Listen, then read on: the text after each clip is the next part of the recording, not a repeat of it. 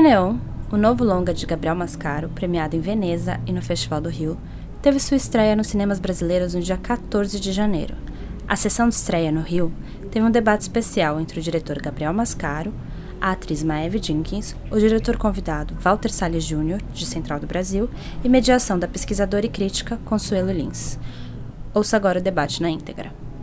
Nesse filme, né, que se passa num sertão né, muito é, desconhecido né, para a gente, e pensando no, no filme né, do Walter Salles de 98, Central do Brasil, né, um sertão completamente diferente desse, né, é, e ao mesmo tempo um elo de ligação que é o ator Vinícius de Oliveira, que em Central do Brasil ele era um menino né, e agora é um vaqueiro feito, né, com seus cabelos longos, e a gente demora um pouquinho para reconhecer no filme, então acho que é interessante essa, essa né, passagem, esse tempo, né, enfim.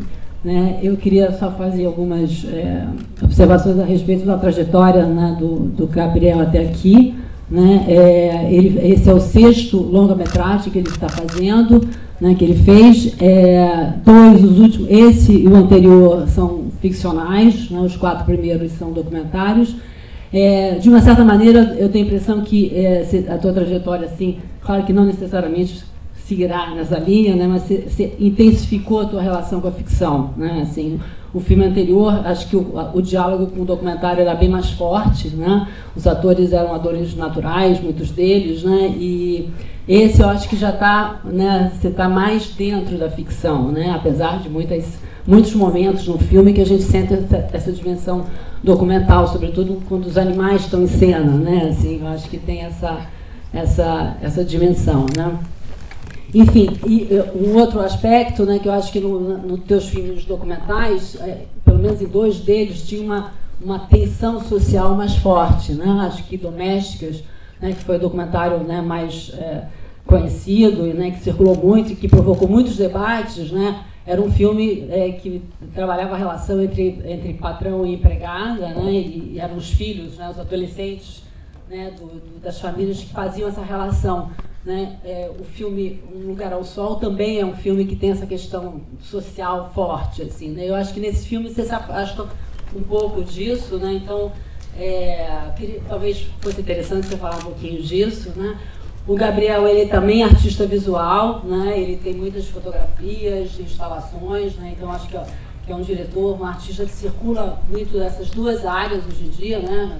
Ano passado ele foi indicado para o prêmio Pipa, que é um prêmio muito é, é, prestigiado nas artes plásticas, né? então é um, é um, cineasta que circula né, é, com desenvoltura, digamos, por esses dois campos.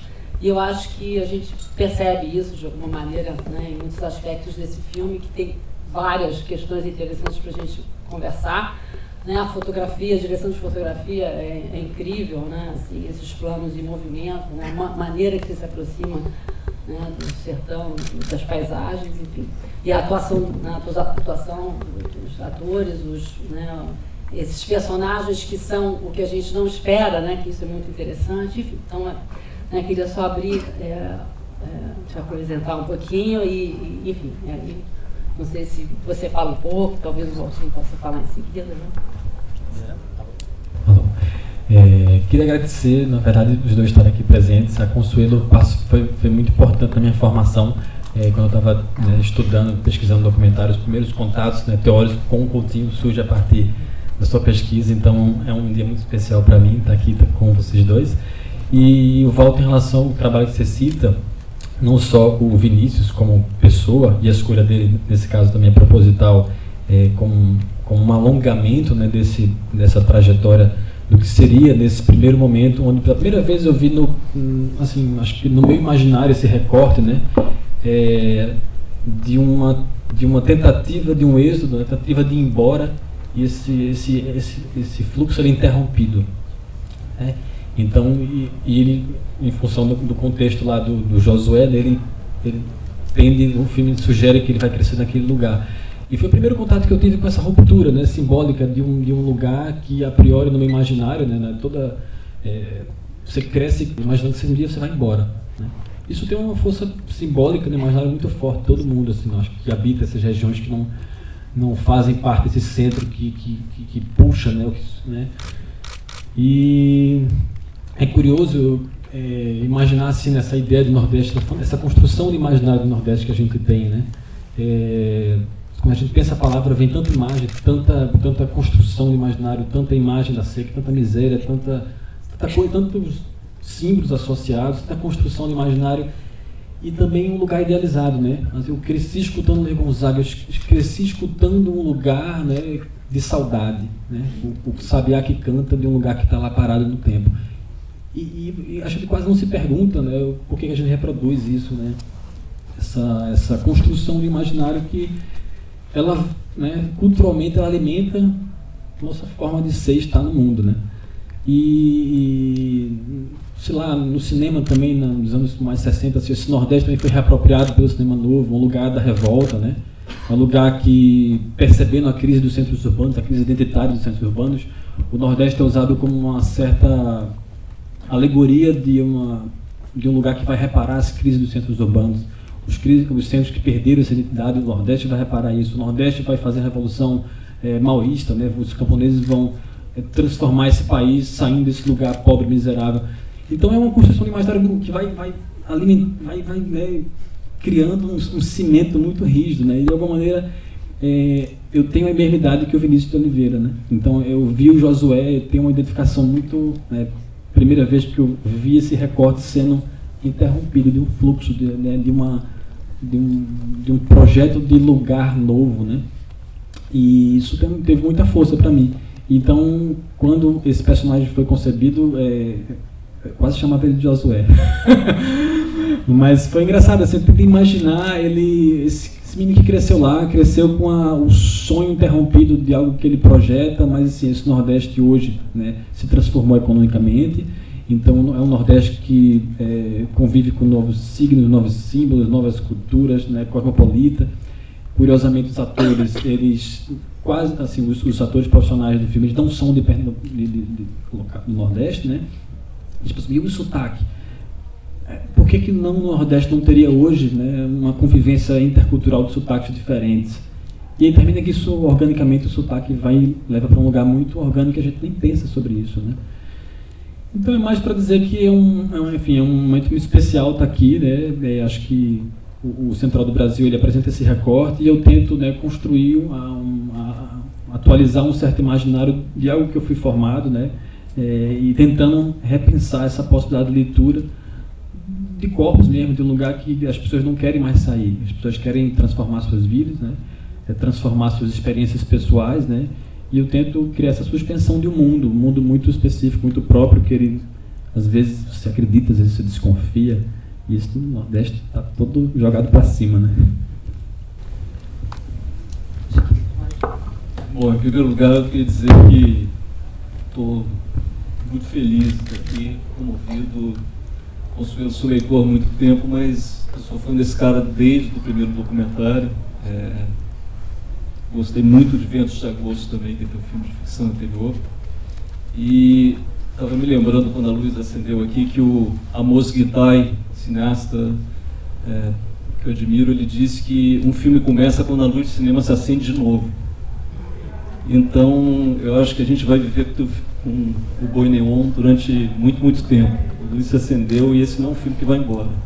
Eu vi ele pela segunda vez hoje e fiquei ainda mais impressionado do que, do que a primeira vez. Primeiro, é, penso que o papel do cinema, antes de mais nada, é o papel de desvendamento. E fazia tempo que eu não via esse universo desvendado dessa forma. Para mim foi inteiramente novo.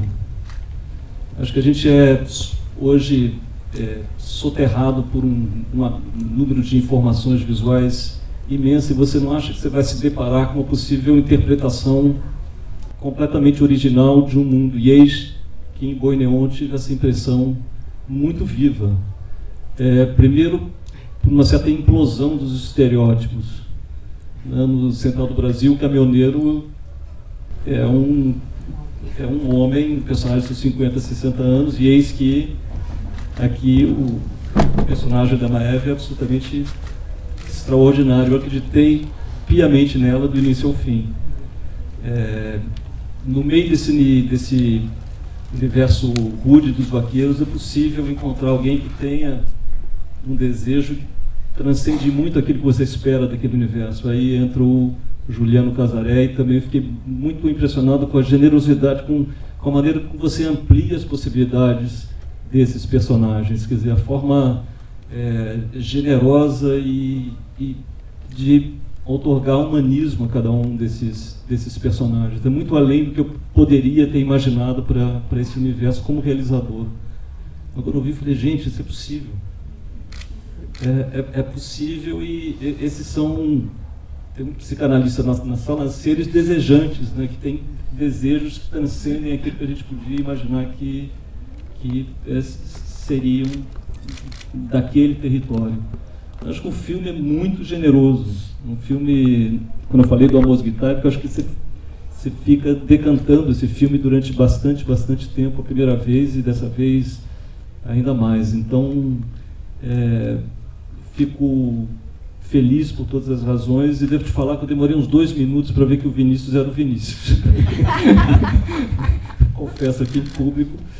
Ele, é, é, primeiro que o Vinícius, pessoa é tão, tão é, despreocupado com a aparência física, tudo isso, com, é, a maneira com que ele se entrega para esse, esse seu personagem e como ele abraça esse personagem é absolutamente para mim foi foi um presente enorme queria te falar isso porque eu, eu gosto tanto dele como ator e como é, enfim, uma pessoa incrível que ele é então foi muito comovente de ver isso.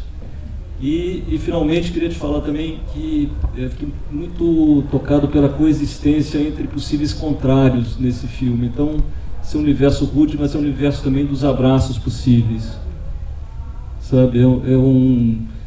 É, tem o, o, chão da terra, a bosta do, do, da vaca, e ao mesmo tempo tem um cavalo alado que voa por cima desse universo.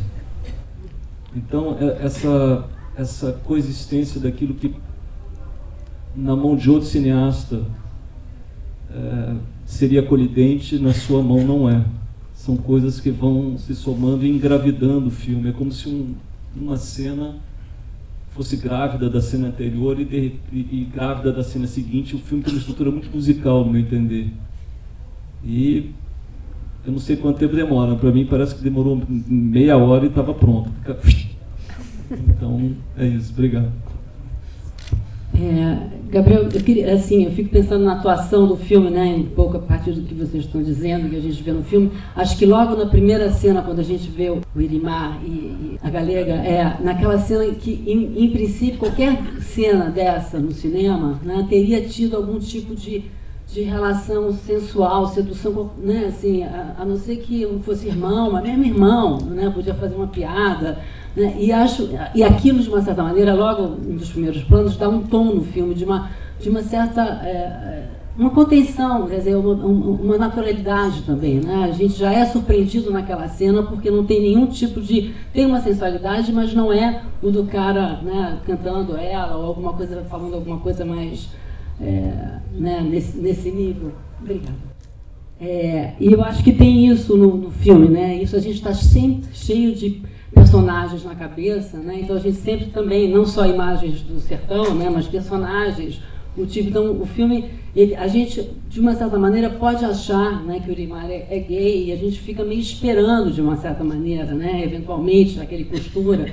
E você tem essa, mesmo no final, ele podia ter ido à fábrica para ver as máquinas que ele tanto gosta, né? Então tem isso de sempre deslocar a nossa expectativa, né? Então eu queria que você falasse um pouquinho dessa trajetória assim dos personagens e desse tipo de, de, de modo de atuação. Né? Eu achei assim super é, incrível você no teu segundo filme já tem uma direção tão segura e tão assim né, de, definida, né, que você queria desse jeito que você tem que ter uma, não, uma é uma decisão isso de mise-en-scène. Né? Eu, eu, tinha um desafio muito grande, na verdade, assim, era, você colocou que alguns trabalhos tinham uma, uma, agenda política de outra ordem. Nesse trabalho tinha uma agenda política que era pensar a política do tempo da imagem. Né? É, a gente, é, os personagens eles se apresentam, né? e a única minha ferramenta que eu tenho, pela, pela própria escolha na natureza estética do filme, é o tempo. Né? O tempo ele, ele se encarrega de decantar e deslocar o que a gente projeta como um primeiro momento é, de cada cena ela cria essa, esse gesto, né? Então, o tempo para mim é uma ferramenta politicamente muito importante para deslocar e reorientar essa perspectiva que a gente né, cria né, de imaginário da, dos acontecimentos da cena, né? Então, quando a galega está fazendo um, um, um cantinho, é, no começo é uma cena, né, as pessoas, mas depois é uma cena sobre intimidade, né? A Cacá chega lá e mamãe, cadê? Né? Ou quando o Júnior está fazendo o, a chapinha no cabelo, né? É uma cena que é engraçada, propositalmente engraçada. E que cara fez. Né? Mas depois ela, a gente é, desconstrói essa graça, porque a, a gente percebe que a galega está super interessada naquele gesto e achando aquilo bonito, né? É, criando uma relação, enfim, apreciação de uma possível beleza. E aí a gente cria né, esse conflito. O filme tenta narrar. O filme não tem muito conflito, né? O filme tem muitos grandes acontecimentos. Então, é, os, os acontecimentos eles são internos a essas, esses pequenos gestos. Então, não é um filme de, de grandes acontecimentos, é um filme que muita coisa, muita coisa acontece né, em, em, em situações onde não tem acontecimento. Cada pequeno gesto é uma, uma, uma tentativa desse deslocamento político de levar nossa expectativa para um outro lugar. No mundo de hoje, numa política que, tem uma agenda né, de urgência, né, acho que o filme tenta politicamente né, alertar sobre essa, essa, esse gesto da política de transformação do cotidiano mesmo. Né? E, esse, e, o cotidiano me interessa como experiência né, de observação e, e transbordamento político. Ou falando do tempo, eu fiquei me lembrando de uma entrevista do Raduan Assar, e acho que foi o Alfredo Bose, quem perguntou para ele quanto tempo ele tinha demorado para escrever é, Lavoura Arcaica, e ele disse, olha, escrever, escrever mesmo, oito meses, mas eu passei cavucando a minha vida inteira. É, então eu queria saber quanto tempo você ficou cavucando esse, esse, esse, universo que te parece tão que parece tão singular e tão próprio. É, é algo pesquisado durante um longo período ou, ou é muito mais um ato de intensidade assim na criação? Muito curiosa essa pergunta, porque na verdade eu estudei numa escola né, em Recife que tinha muita gente que vinha do interior estudar nessa escola. Então eu sempre tive muito contato com as pessoas que tinham a vaquejada como um grande, assim, como uma religião quase, é um grande evento cultural do interior.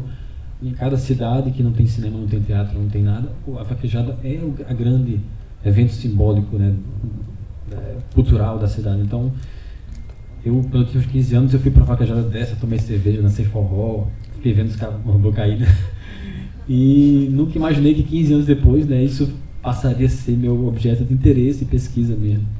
Mas foi recente, de seis anos para trás, né, que eu, eu, eu vi novamente esse, esse, esse, evento e, poxa, percebi que era uma, uma alegoria muito simbólica, né, de, uma, de, um, um elemento de transformação que aponta né, uma suspensão desse Nordeste que a gente imagina nesse, nesse Nordeste da vaquejada tem pesquisa genética de equinos.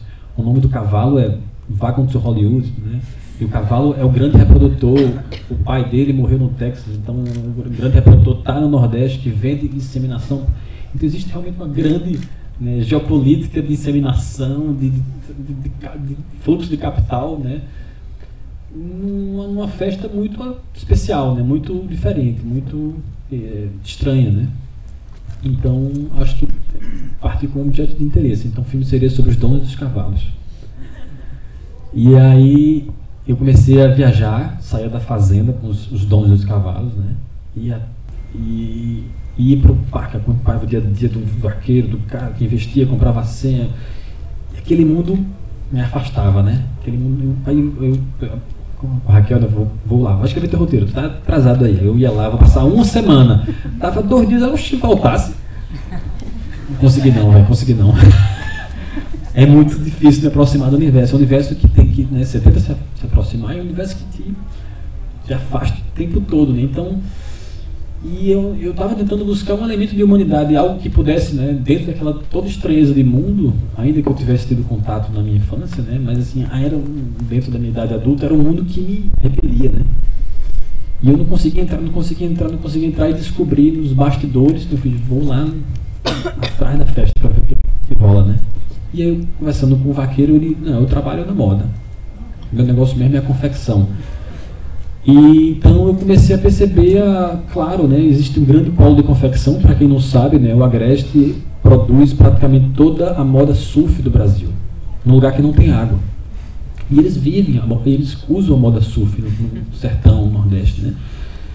Então, o paradoxo desse desenvolvimento, né, desses grandes polos industriais, desses projetos né, megalomaníacos de governo, isso tem um impacto simbólico na vida cotidiana, na, na, né, naquele gesto cotidiano que para mim começou a me, interessar muito, né? Então esse vaqueiro que ritualizava aquele gesto de limpeza do rabo, né, do cocô, até no cocô, mas assim, o cara trabalhava com confecção. Ele não, não fazia esses, essas, essas roupas da, da mulher cavalo, né? Mas ele trabalhava com confecção, operário mesmo, sabe? Então, e muitos deles e eu comecei a me interessar pelo universo que me afetivamente me aproximou. Então acho que se você coloca essa coisa assim de um filme que tem personagens generosos, né, eu acho que é mais assim, eu não consegui entrar para um lado e terminou que eu me aproximei dessas pessoas mesmo e comecei a pensar né, nesse, nesse grupo de, de vaqueiros. E aí volta uma coisa muito, muito bacana, que assim, eu tive contato com um texto que você publicou, é, na época, é, acho que foi num jornal importante que você escreveu um, um texto sobre notas para uma possível teoria é, sobre o road movie, né? Filme de estrada. E eu tinha o um caminhão, né, no filme, né? E aquilo me e, e tinha um, um, trecho do, do, do teu texto que, que, questionava assim qual papel hoje no mundo né, plenamente mapeado, cartografado, aqueles filmes de estrada que desvendam uma experiência nova já qual, qual o papel disso? Qual o sentido disso no mundo contemporâneo? Né? Então aquilo me, me intrigou muito, assim, de fato. Né? E aí eu, eu, lembro que você foi muito generoso ao incluir filmes que eu nunca tinha imaginado, né? como um filme de estrada, né? o, o The World, o, o Mundo né? do Roger Zanquet. É um filme que se passa né? num grande shopping, né? de, de sei lá, um grande evento de... É um, tipo um, é um parque temático, parque temático com vários países no mesmo lugar, né? E os personagens eles vão de um país para o outro dentro daquele parque temático, né? E, e, e, foi muito forte perceber quando você aponta esse, essa, essa, escassez dessa possibilidade dos filmes de estrada e pensar também esse outro tipo de deslocamento que é muito presente na nossa agenda, nossa vida contemporânea. Né? Ou que outros deslocamentos a gente pode pensar né? nessa ideia de não mais os filmes de estrada que desvendam uma, né, um novo, mas assim, que, que deslocamento fazem parte da nossa agenda contemporânea, né? E para mim foi importante pensar é, a força que teria esse, essa contenção, né? a força de tirar essa força do filme de estrada e perceber aquele movimento cíclico mesmo, não é uma viagem que não sai do lugar, é uma viagem que não está a priori levando eles né, para mudar de vida em função do deslocamento, mas é o deslocamento como gesto cotidiano, né, escrito numa, numa banalidade, num, numa, numa ciclicidade de reprodução, né, e o que se transforma são simplesmente as, as relações humanas. E como encontrar afeto nesses, nesse espaço contido, né?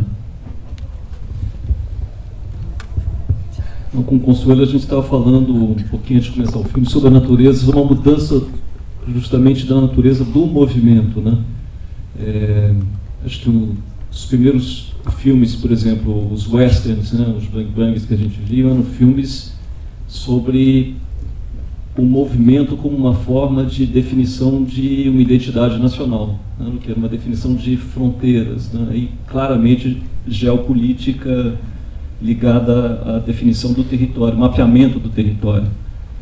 Depois, nos anos 70, eu acho que o, o, os filmes que, que eu mais me recordo são, o, são, na verdade, o resultado de um desconforto existencial. Então, você pega Passageiro para São Repórter da Antonioni ou Alice nas Cidades, do, do Vin Vendors, os personagens não estão confortáveis na sua própria pele. Então eles, eles mudam porque eles desejam se reinventar, um desejo de reinvenção na, no movimento. Mas é uma decisão própria deles. Enquanto que, se você olhar hoje, a, o movimento ele, é, ele, ele ocorre muito mais por uma questão é, não de decisão própria dos, das pessoas, mas por razões sociopolíticas, econômicas. Então, você pega, por exemplo, a população, é, os personagens dos filmes do Jia Zhangke na China se deslocam para onde tem trabalho. Os filmes são sobre deslocamento, mas as pessoas não decidem onde querem ir, elas vão onde tem trabalho. E, as, e, e esses personagens na China são chamados de flutuantes. Então, são filmes sobre flutuantes. Né? E interessante, a gente estava falando, Consuelo, no início, é que você vê que os personagens estão em movimento, eles não estão em colisão com aquilo que eles fazem, mas eles desejam ir muito além daquilo. Inclusive a Kaká, né, que é um personagem que eu amo no filme também. Né, são, são, que é interessante é que cada um dos, do, do, dos personagens cumpre uma função específica, mas almeja ir muito além daquela função, seja desenhando moda, é, seja sendo dançarina, seja. Isso é incrível. Eu acho que, é, é, eu acho que existe um conflito, sim, no filme. Tem um conflito interno de cada um dos personagens. E é muito difícil você construir isso numa arquitetura é, dramática. Eu acho, acho muito, muito complexo de atingir isso e sem, sem mostra de esforço. Não tem esforço, sabe? Eu, eu, a gente acredita imediatamente naquilo que, naquilo que você nos, nos oferece, com uma possibilidade de é, complexificação do, do, desse universo. Realmente é incrível. É, eu acho isso muito interessante. Isso a gente aceita né, a história. Isso é muito legal assim, né? Você vai apresentando os personagens e a gente vai ah, não há, né, isso, eles são críveis assim, né? E em relação ao final do filme, né, você falou do Coutinho, eu acho que tem um final nesse sentido Coutinho, assim, porque é, você volta para o cotidiano, né? Tem a relação lá do, do Casaré com a, com a guarda noturna, né? E aí você volta e a vida segue, né? Eu achei muito bom esse também, assim, nessa linha do, do não acontecimento, ou do, dos pequenos acontecimentos, né? Achei isso muito interessante. Agora, eu queria que você falasse um pouquinho de uma coisa muito forte no filme, né, que atravessa o filme inteiro, que é a questão da sexualidade, da sensualidade dos personagens, dos, dos animais, né? de massagear, aquela cena inicial de massagear um cavalo, super né, incrível, é forte aquilo, né? Em vários momentos essa relação, algumas coisas super divertidas, né? Aquele plano do, né, do, do cavalo lá, né? chegando às vias de fato, eu, eu fiquei pensando assim, tipo, onde é que você ia cortar aquele plano? Que aquele plano é assim, tipo, você não pode cortar, né? Assim, aí a câmera faz um pequeno deslocamento para a hora H, né? Mas não, é, um, é um plano do André Bazan, assim, não corta, montagem proibida, né? Então eu queria é, essa dimensão que também acho que as coisas entram de uma maneira muito natural, assim, não tem nenhum choque, mas isso, né, a questão da sexualidade está em vários momentos, assim, né?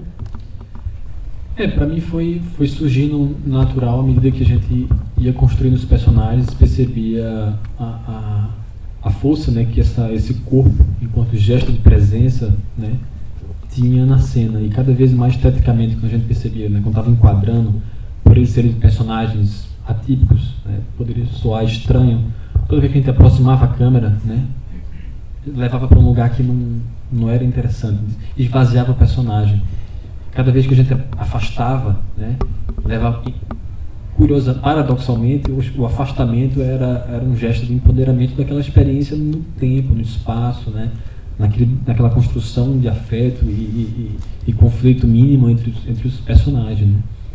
Então, é, a ideia foi os personagens todos né, trabalham com essa é um filme para mim muito sobre corpo, né, um corpo né, que, que está resistindo num lugar em transformação. Essa resistência ela não passa pela ideia naif de resistir enquanto raiz ou preservar uma, uma cultura e unidade, pelo contrário, é uma, uma resistência né, que está em, em, consonância e conflito com um estado de tempo, um estado de mundo.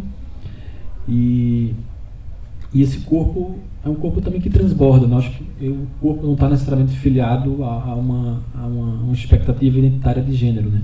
Curiosamente, teve uma, uma, um, um, crítico na Alemanha que disse que esse, esse é um filme queer. Mesmo que a cena de sexo seja hétero, é, não é uma cena heteronormativa. Ou seja, o personagem não está naquela cena de sexo com a grávida afirmando um, uma, uma, um gesto de masculinidade. É uma cena que, é, que aconteceu, né? uma cena que não, ela não passa pela ideia de, de proba, pro, é, probatória de uma experiência de gênero. Né? Então acho que é, é um filme que a gente queria estar o tempo todo né, dilatando né, a experiência do corpo, né, tanto dos animais como dos, das pessoas. Como, né, e, e a gente tenta né, normalizar esse mundo é também suspender esse mundo. Né? Então, é, é um filme que trabalha com a fronteira da ambiguidade, né, assim, naquela cena do, do, do lixão de tecido, né, que tipo, no primeiro momento assim, poxa, que cena, que imagem bonita mas assim, é, depois vai percebendo que é o lixão do, das fábricas, né, que despejam retalhos de roupa naquele lugar. Então, o filme ele, ele tenta trabalhar com essa ambiguidade do corpo o tempo todo, né? Então, acho que é, e aquela a grávida naquele momento especial, né? Acho que é, é um, um, gesto de uma cena para um filme que se propõe a, a, pensar o corpo é uma cena de, de, de prazer, de autonomia do desejo. E a gente cria vários monstros, né? Com essa imagem né, da é, da grávida. E eu acho que o, filme espero que ele, ele, ele de, a cena é longa né, então espero que ela dê tempo para decantar né, tudo que a gente projeta num primeiro momento que a gente vê aquela mulher aquela imagem da mulher grávida né, então acho que muita coisa passa na cabeça mas assim ele, é, o filme tenta com o tempo normalizar aquela experiência de desejo de, de, de, de possibilidade daquele contexto né porque no Nordeste tem, tem, tem marido que inclusive não faz nem sexo com a esposa porque ela está num momento de puridade, santidade, né? Então ela tem que ficar naquele tempo de resguardo, né? E eu estou muito curioso para ver como é que vai ser a exibição amanhã em Caruaru. eu vou apresentar e não vai ter debate, eu vou sair. a cena que o Juliano é, frequenta o cavalo é, foi curiosa porque ele, como leu o roteiro, acho que ele estava tão preocupado com a cena grávida que ele nem pensou nessa cena, né? Então ele ficou pensando, pensando, fazendo, aí foi uns 15, uns 10 Skype só para falar sobre essa essa mulher grávida, né? E aí, meu irmão, como é que vai ser isso? E aí eu falei, relaxa, vai ser tranquilo, vai ser massa. Aí quando chega, tudo bem, né? Aí, essa, beleza, essa tem que ser a última cena do filme. Então tá bom. Essa foi a última cena que a gente gravou de todo o filme, foi a cena com a, com a, na fábrica com a grávida. Mas aí no meio da filmagem do, do, do cavalo, né? De repente chega um cavalo lá, aí ele cadê a, a prótese? Aí, não, não, vai ser real mesmo, pô. O filme todo com uma, né, coisa. Entender se o filme é, pô, vai ser real, né? Doido, nem pensar, teu filho, eu tenho uma família, tá louco, né? Que o povo vai falar de mim, né? Eu penso logo no YouTube. É, no YouTube, né? Aí, não, não, não, não, não, não, não, não, vou nem conversar, não tem jeito. Só se você fizer primeiro. E eu não podia perder a cena, né?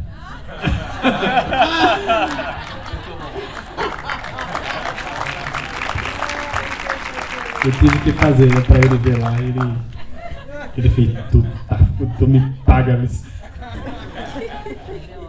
Eu não sei, talvez a gente pudesse abrir um pouco para o público, né? É, perguntas. Eu queria chamar a Maeve aqui para ficar perto da gente aqui, por favor, Maeve. Pega uma cadeirinha para você. Ninguém quer saber da gente, tem que saber.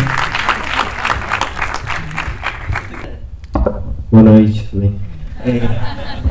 É, eu procurei saber, pesquisei em relação a texto, em relação às cenas, é, que, que a personagem da Kaká, ela não é atriz, né? Ela é uma cidadã, como todos. E como é que era esse processo de texto e esse desenvolvimento de uma improvisação em cima de um texto, em cima de uma coisa que, que tem um tempo mais lento de desenvolvimento de texto, de uma coisa mais de uma conexão com aquela pessoa tão pequena e se demonstrando tão eficaz nas cenas. Como é que foi isso para todos, não só para você, mas para todos?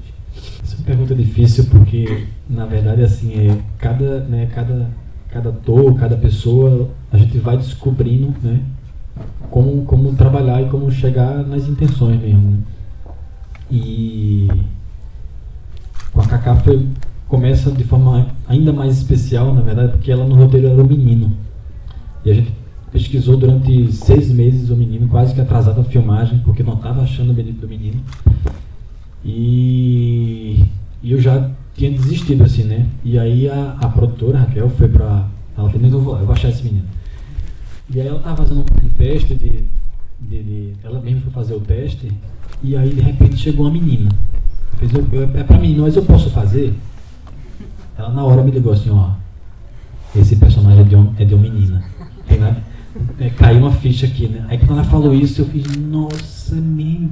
É por isso que a gente não estava achando, né? Acho que tinha algo ali colocando como, como se colocando como né, experiência, aí vem lá, lá documentário, né?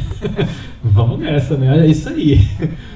Então a Kaká era o mesmo nome, a gente não mudou absolutamente nada no roteiro, né? Ela só né, foi aquela menina. E foi muito especial né, ter ela como menina, até para acho que para força do personagem da Galega, pra, assim, levou o filme para um outro lugar. É, curiosamente, quem preparou ela foi a Fátima Toledo e ela chegou lá com a preparação toda certinha para o menino, né? Quando ela chegou lá, era uma menina. Aí ela, mudou todo o planejamento, né? Então foi engraçado, porque a gente foi também desconstruindo essa, essa coisa né, de, de identidade e e descobrindo como cada um funcionava. Né? Acho que a Kaká é uma surpresa imensa. Ela tinha uma coisa do tempo da fala, né? E também a gente, na preparação desenvolveu uma, uma coisa com ela assim, tipo, você só fale se você realmente vai acreditando no que você está falando. Então tem muito momento que ela tá assim, pensando. E ela não fala. E é um tempo lindo, porque assim, é, uma, é o tempo da vida do cinema correndo, né? e a gente deixa correr, né? Aquela cena que ela tá com o Juliano, que é do Serrote, é quase seis minutos de uma cena com uma criança, né? E, e tá tudo preenchido. Tá tudo preenchido, né? E, e é uma atuação generosa, porque o Juliano dá o tempo dela, espera. ainda tem a coisa, tipo assim, então o Juliano também quebrava um texto que a gente tinha combinado, né? Quando ele percebia que a coisa poderia ficar mecânica, ele. Cacá, pega ali, por favor. Aí ele ela já pegava, ou seja, o que ela estava talvez planejando já falar era cortado por uma, algo né, que transbordava a vida né, na experiência mesmo. E foi um processo muito bonito mesmo, de descoberta de como ela lidava com a, a performance cênica né, a, e o tempo dela. Né? Então, foi bonito. A gente fez um exercício muito legal, que eu acho que foi chegando nesse lugar, o, o, o Zé, que é demais, que é demais né? Curiosamente, com ele nenhum método funcionava. A Fátima entrou em crise. Não tinha jeito, não tinha jeito com ele. Imagina a Fátima em crise, né? Ela desistiu, não desiste. Esse cara não tem jeito. Como é que vocês escolheram ele, né? E, eu, e a gente escolheu ele porque no primeiro dia do exercício para descobrir quem eram os, os atores que tem um número maior, os Kaká e, a, e o Zé, eles se pegavam, eles se brigavam, eles se xingavam o outro. Né? E pra mim aquilo tipo, já tá ali. Tem uma atmosfera que foi criada assim no primeiro encontro que tá ali, né? E tem um exercício que a, a Fátima colocou o Zé, né? É, sentado assim por 45 minutos. E eles, a perna dele começou a tremer assim, ficava tremendo, ele suave, suave, porque nunca tinha feito esse exercício de, de postura, né? E, e aí a Cacá estava no controle. Ele fez Cacá, você só deixa ele sair daí quando você acreditar que ele está falando a verdade, que ele está sofrendo. E a Cacá. então foi 45 anos. Mentira. Aí Cacá, por favor, me dá um abraço. Aí ela, mentira. E começou essa brincadeira, assim, isso durou um tempão e ela lá, e vendo ele sofrer, vendo quase, quase ele, né, né, chorando, e realmente ele não sofre muita verdade assim, e ela, mentira. Aí depois do. Né, acho que, e aí, nesse deslocamento, é, quando ele. Cacá, por favor, me tira daqui, eu não estou aguentando mais. É que ela sentiu, ela entendeu a, a coisa do me dar um abraço, né? Então é uma cena que a gente transbordou esse processo para a cena dela com o Irimar, né? ou seja, quando ela lembrou dessa imagem da verdade, do me dar um abraço, do querer, né? Desse, eu preciso de um abraço, de um desejo real, de, um desejo real, né? de que ela viu com o Zé é, eu acho que por isso que aquela cena transborda tanta energia, assim, né? E não tem muito, não tem muita regra. Né? Cada personagem, cada experiência é muito, é muito, muito novo. E o tempo do, das cenas são longas, então você tem muito tempo para construir um, algo muito poroso também, né? Que conta com a generosidade e a sabedoria e inteligência dessas figuras maravilhosas que estão ali, né? Imprimindo muita força e energia no filme. Por favor, Maia, fala aí pra gente. É, não, é, além disso tudo que o Gabriel falou, acho que a Aline tem. Agora eu estava assistindo, assisti acho que os primeiros 30 minutos talvez do filme, e eu me peguei assim, impressionada, me peguei pensando, nossa, isso que a Aline faz. Tudo bem, ela é uma criança, a gente pode falar um monte de coisa, ela tem ela é espontânea, ela é limpa, ela não tem vício, mas isso não é tudo, porque tem muito, tanto criança quanto adulto, assim, estar em cena e, e essa liberdade de improvisação e, e, o, e, o, mais difícil que é não fazer nada. Ter pensamento. Se você vê o pensamento, isso, você fala, você fala se você tiver vontade. Ela podia ficar lá e só falar se tivesse vontade, mas ficar dura, ficar. Não, eu, eu, eu acho isso impressionante. Acho que é um talento da Aline eu fico muito curiosa, inclusive, me peguei pensando nisso, como será que seria a Aline num outro papel? Me, me, me flagrei desejando vê-la, assim, sabe? Porque eu acho que ela tem um talento. Ela é muito. É, super temperamental, ela é muito. tem uma, um temperamento fortíssimo, ela só faz o que ela quer. Mas ela tinha uma, um talento, ela tem um talento, acho que para viver o presente ficcional proposto, que é uma coisa super difícil, com muita plenitude, com presença, com presente, com o tempo presente, né? Esse estar em cena e ter pensamento. E... Então isso já é um, um, uma facilidade enorme para conectar né, a gente em cena. Acho que é isso. Fora isso, a gente convivia muito. Eu peguei a Aline e a gente. Eu, levei ela para o meu quarto, a gente dormia junto, eu controlava a alimentação dela eu tinha toda. A mãe dela me deu, eu posso mandar? Pode. Então eu era.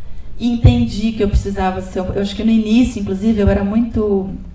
Eu era um pouco super protetora, inclusive eu mimava um pouco ela, assim tal. Eu até estava brincando esses dias, afinal, não sei se isso tem a ver com a minha origem burguesa, essa mania de achar que é criança, né? Assim, até entender que ali. Acho que a pegada da galega era mais assim, era, era, era como ela ajudar a criar, engrossar a casca, assim, sabe? Assim, vai, vai para a vida, é, é, outra pegada mesmo. O Iremar, inclusive, ele é mais protetor com ela do que a própria galega, assim. Mas a gente foi vivendo todo esse processo cotidiano de, de, de, de tarefas naturalmente de um adulto criando de uma criança, é, cuidando de uma criança, mas uh, e teve uma coisa que eu acho linda assim do, do processo da Fátima, que é ela propõe esses exercícios de ela se baseia muito em, no desenvolvimento da relação entre os personagens atores, né? Então, é, e de criação de todos os polos, de todos os extremos, então de exercitar o afeto entre essas duas figuras, esse laço é, amoroso, mas também o laço de mágoa, de, de, de rancor, de desencontro, de de desejo frustrado, de, então a gente trabalhou muito isso, assim, teve vezes que foi lindo que que ela também, ela era colocada numa situação de dificuldade e, e ela tinha que me pedir ajuda e ela tinha que me chamar, por favor, mãe, né?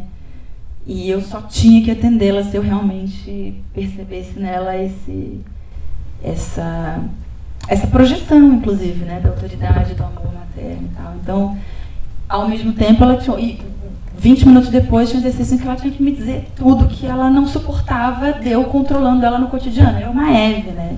Você é uma chata, você não deixou tomar refrigerante, você não sei o quê, né? né? E falava um monte de coisa.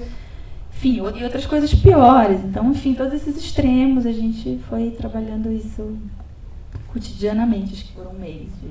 É, primeiro, parabéns, filme lindo. É, a gente eu acho que a gente fala sempre que fazer um filme é criar um mundo, né? E esse filme ele cria um mundo. E isso é uma coisa tão difícil de conseguir e acho que vocês conseguiram tão bem. Parabéns.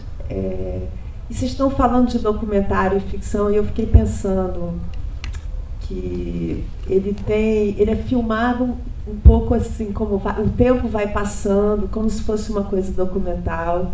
E ao mesmo tempo, e você falou, não tem conflitos, e ao mesmo tempo é, os personagens são tão surpreendentes, eles, eles são tão uma coisa e outra, isso traz tanta liberdade que às vezes a ficção talvez esteja ali e também não está, porque a, a, gente, outro dia eu vi alguém falando assim, aquela mulher está que nem jogador de futebol, não sai do cabeleireiro, né? Tem um, a gente vive num. A gente sabe que aquilo é possível e ao mesmo tempo a gente não poderia imaginar que aquilo fosse assim, e, mas acredita. É, eu fiquei pensando nessa coisa da, que você estava falando das falas e da preparação. Eu estou curiosa para ouvir um pouco também sobre o roteiro. Como é que foi o trabalho com o roteiro? se vocês seguiram, se o roteiro era uma coisa que você foi reescrevendo durante a filmagem, se ele já era bem escrito antes, se vocês seguiram isso, como, enfim. Essa é uma pergunta difícil porque a gente sempre constrói uma ideia de, roteiro como uma etapa prévia, né? Assim, é, é roteiro como uma, algo que é um momento, né? A filmagem é outra, né? E para mim roteiros até por vir do documentário também, assim, né? Roteiro é um, um exercício de, de mudança de curso né, o tempo todo. Mas não para dizer que esse filme é assim, mas é, é assim que eu percebo o gesto da escrita de, de um processo que ele está o tempo todo né, sendo retroalimentado pela experiência né, de convívio, de processo, de tudo. Mas ele, ele tinha um roteiro convencional, né, clássico, de, de, de, estrutura mesmo, não de, é, de quantidade de, de páginas, né? não de estrutura narrativa, né, de como ele foi construída.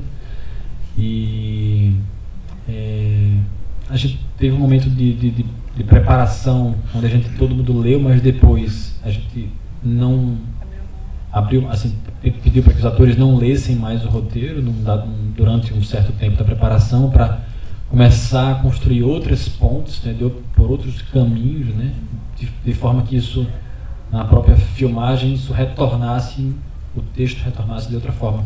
Então a gente meio que, por um momento, a gente abandonou por completo na preparação, né, e na filmagem a gente seguia a risca, a gente lia texto por texto, você fala isso, você fala isso, você fala isso, e se a gente quisesse continuar a cena, como é que a gente seria? Aí começava, aí começava a ficar divertido.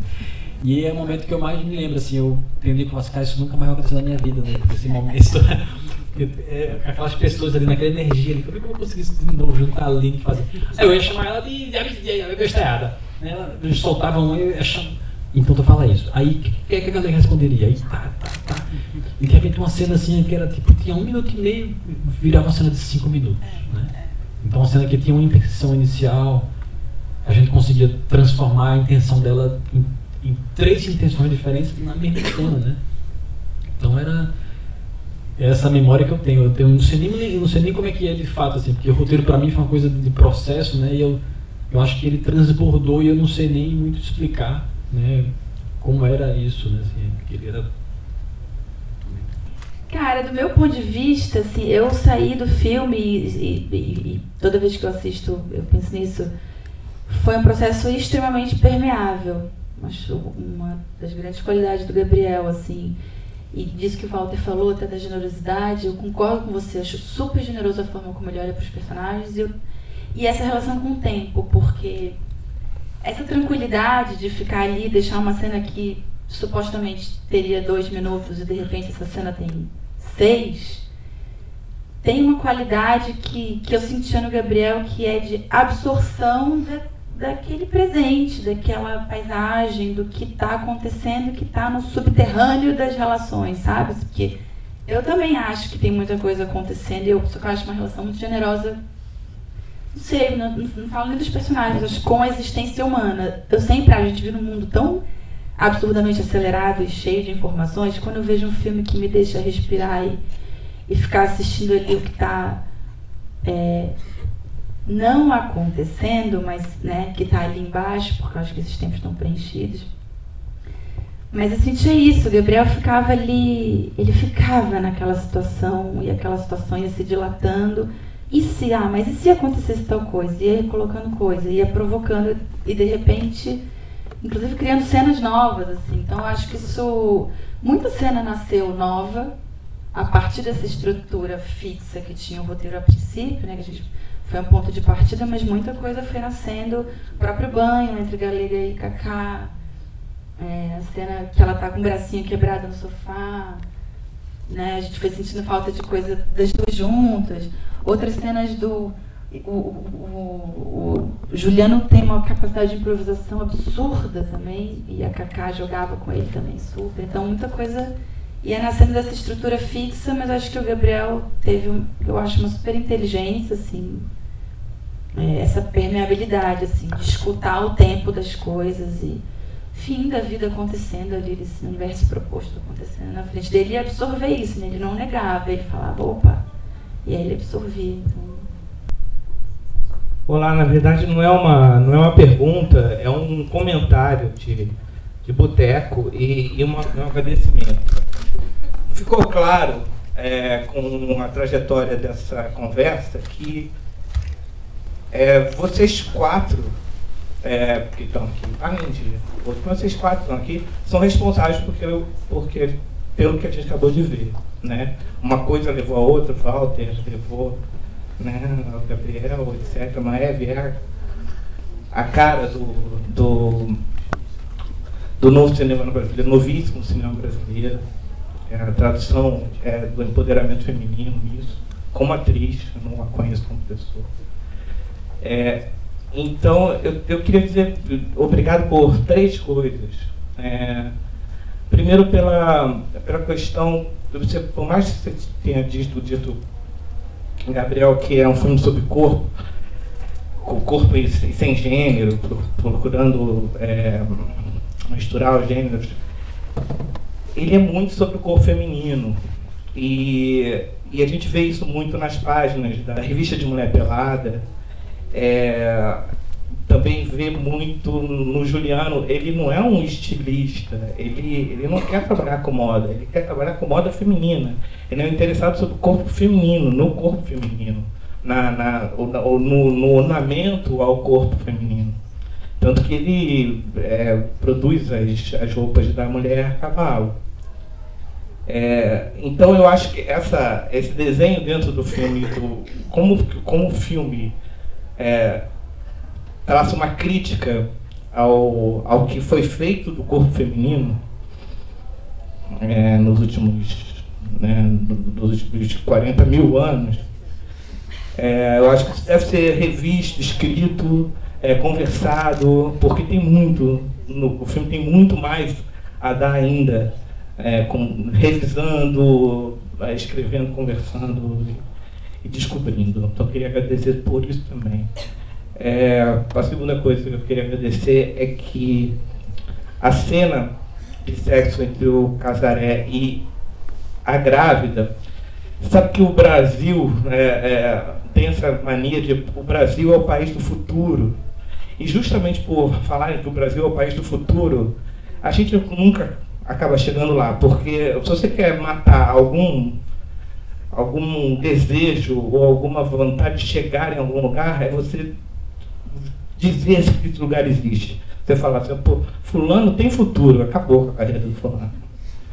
Você fala, olha, esse movimento que ele tem futuro, acabou com esse movimento. Esse escritor, ele tem futuro, acabou com a carreira desse escritor. Então, das maiores. E, e essa cena que você falou, você tem o futuro no ventre de uma mulher. O filme é todo sobre empoderamento feminino. Eu vi o filme pela primeira vez. Na segunda, Pode ser que eu veja mais coisas, na terceira mais coisas. Espero ver o filme muitas vezes ainda. É, então, a mulher grávida está com o futuro na barriga e o modo que o Juliano toca naquela mulher, que ele toca, é, é, ele toca na, tem uns momentos que ele toca na barriga dela, sem, sem medo de machucar a criança, sem medo de machucar o futuro eles dão o direito de desfrutar um prazer, um desejo presente, sem estarem preocupados com o futuro ali, o futuro, o que será. E aí, ali está resolvido o dilema todo brasileiro. No, momento que o Brasil parar de, de se preocupar em que no futuro né, a, gente, a gente tem que tomar e com, com cuidado agora, porque senão no futuro vai dar merda. É por isso que a gente só dá merda o tempo todo. A gente fica o tempo todo preocupado que vai dar. Então, aquilo de uma beleza, de uma delicadeza, é, é, talvez de, uma, de um desprendimento, vamos viver aqui, vamos construir, vamos, vamos nos, nos nutrir primeiro de afeto, etc. O futuro está aqui, está na barriga, sabe? Não vai morrer, não vai machucar, pelo contrário, vai fazer bem, etc. Então, muito obrigado por essa epifania que eu tive vendo essa cena. E por último, a última a, a, última coisa que eu quero agradecer é o seguinte, é, morreu há pouco tempo um cara que todo mundo aqui admira, que é o David Bowie. E o tempo todo durante o filme, eu lembrei de uma frase do David Bowie que tem a ver com o teu filme, tem a ver, e tem a ver com a relação é, da cinematografia do Walter Sade e da relação que você tem com a cinematografia do Walter Sade, que é a seguinte frase que o Bowie falou uma vez. Ele falou, olha só, não existe jornada. Não existe jornada. A verdade é que a gente está chegando e partindo o tempo todo e ao mesmo tempo. Eu nunca tinha compreendido essa frase até ver o teu filme. Eu queria agradecer por isso. Obrigado.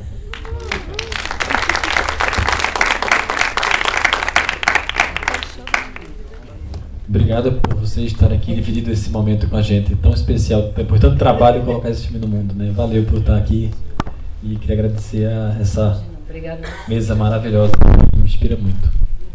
Obrigado.